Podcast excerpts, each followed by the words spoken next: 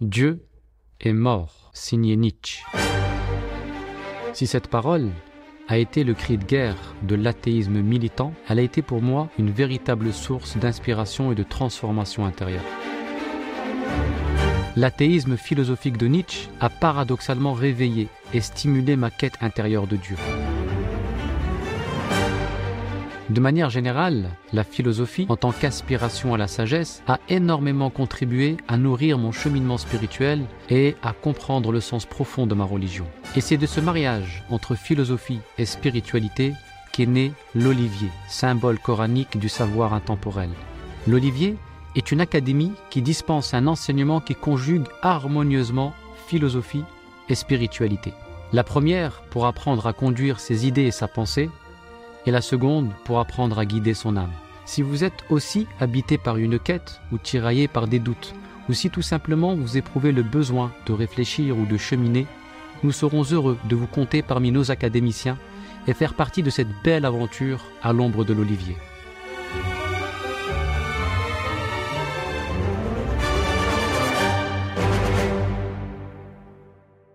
Durant les premiers mois d'appel à la vérité, le nombre de conversions augmentait de manière modeste.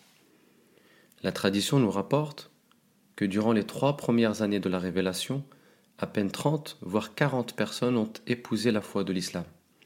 Ce petit noyau, qui formait la communauté naissante de Mohammed se réunissait discrètement dans la maison d'Al-Arqam ibn Abil Arqam pour apprendre les fondements de leur religion au gré des nouvelles révélations. Au début de la mission prophétique, le message coranique s'est constitué autour de trois sujets centraux. L'unicité de Dieu, At-Tawhid, Allah est le seul digne d'être adoré, il est l'unique créateur et l'être absolu. Le Tawhid est l'unique source de libération de l'homme. En se soumettant à Allah, l'homme se délivre de l'emprise de tout ce qui n'est pas Dieu. Il s'émancipe de toutes idoles, qu'elles soient visibles ou subtiles la soumission à l'unique permet de ne pas devenir le jouet de la multiplicité dispersante de la dunya. La référence à l'unicité d'Allah subhanahu wa ta'ala dominera tout le message coranique. Deuxième axe de la révélation, l'au-delà, al-akhirah. Il s'agit d'un principe fondamental dans la croyance islamique qui permet de relativiser notre rapport à l'ici-bas de ne nourrir aucun sentiment d'attache vis-à-vis d'une vie qui est vouée à la disparition. La croyance en l'au-delà permet d'adopter un mode de vie basé sur le détachement, de conduire sa vie temporelle avec la conscience de l'éternité.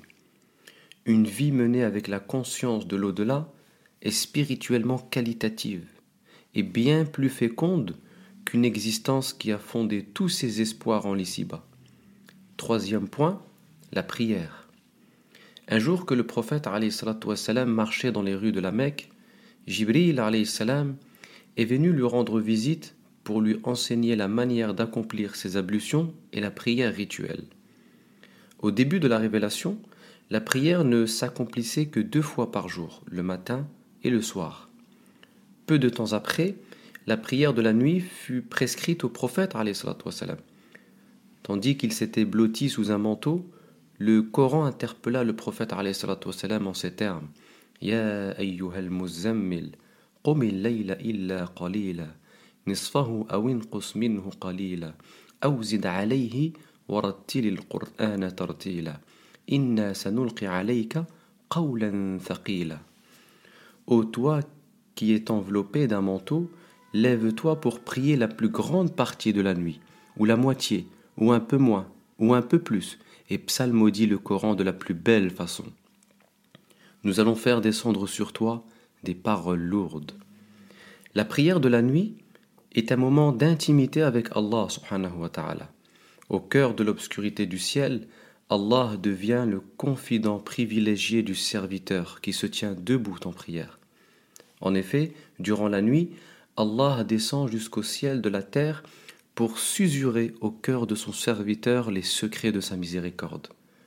La prière de la nuit est une véritable source de clairvoyance et d'énergie spirituelle qui permet de faire face aux difficultés de la journée et d'assumer efficacement la responsabilité du dépôt de la foi.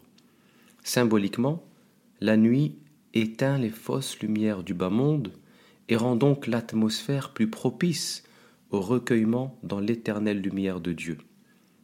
Nous pouvons retenir trois principaux enseignements de cet épisode. Premièrement, le peu de conversion qu'il y a eu pendant les trois premières années de la révélation montre que le prophète sallallahu alayhi wa n'était pas dans une démarche démagogique visant à attirer les foules ou à gonfler quantitativement les rangs de la communauté. Il vaut mieux s'entourer de deux personnes lucides et intelligentes que de cent personnes médiocres. La valeur d'une mission ne se mesure pas au nombre d'adeptes qu'elle gagne, mais à la qualité des cœurs qu'elle transforme. Deuxièmement, le prophète sallallahu alayhi wa sallam s'est concentré sur l'éducation spirituelle d'un petit noyau solide sans jamais chercher à faire le buzz dans la cité mécoise. À ses côtés et sous le toit de la maison d'Al-Arqam, les premiers croyants se formaient dans le silence et la profondeur. Ils prient la nuit, récitent le Coran et invoquent leur Seigneur. Le prophète wassalam, les initie à une spiritualité profonde, centrée sur la purification intérieure, parce que la religion ne doit jamais se réduire à une pratique frivole des rites. C'est cette première génération de compagnons, pieux, discrets et résolus à vivre à l'ombre de la vérité, qui, par la volonté d'Allah, a permis à l'islam de triompher de l'ignorance. Le secret de leur triomphe réside dans leur éducation intérieure. L'éducation spirituelle est la clé du changement. Elle est la force d'une communauté. Et la force d'une civilisation repose sur l'éducation des hommes qui la portent. Troisièmement, le prophète a édifié des êtres de qualité dans des conditions très modestes. Une petite maison à proximité de la Kaaba appartenant à un compagnon Al-Arqam. La qualité de la formation ne dépend pas des conditions matérielles, mais de la disposition spirituelle de chacun. La demeure d'Al-Arqam était une modeste maison dans laquelle venaient s'instruire de grands hommes. Aujourd'hui, nous avons de grandes bâtisses où viennent, où viennent se former de petits consommateurs. À l'image de l'Arqam, sachons faire de nos foyers des écoles ou des espaces de ressources spirituelles pour nous élever jusqu'au firmament de la vérité. Wallahu a'lam. Wassalamu alaykum wa rahmatullahi wa barakatuh. Dieu est mort, signé Nietzsche. Si cette parole a été le cri de guerre de l'athéisme militant, elle a été pour moi une véritable source d'inspiration et de transformation intérieure. L'athéisme philosophique de Nietzsche a paradoxalement réveillé et stimulé ma quête intérieure de Dieu. De manière générale, la philosophie, en tant qu'aspiration à la sagesse, a énormément contribué à nourrir mon cheminement spirituel et à comprendre le sens profond de ma religion. Et c'est de ce mariage entre philosophie et spiritualité qu'est né l'olivier, symbole coranique du savoir intemporel. L'olivier est une académie qui dispense un enseignement qui conjugue harmonieusement philosophie et spiritualité. La première pour apprendre à conduire ses idées et sa pensée, et la seconde pour apprendre à guider son âme. Si vous êtes aussi habité par une quête ou tiraillé par des doutes, ou si tout simplement vous éprouvez le besoin de réfléchir ou de cheminer, nous serons heureux de vous compter parmi nos académiciens et faire partie de cette belle aventure à l'ombre de l'olivier.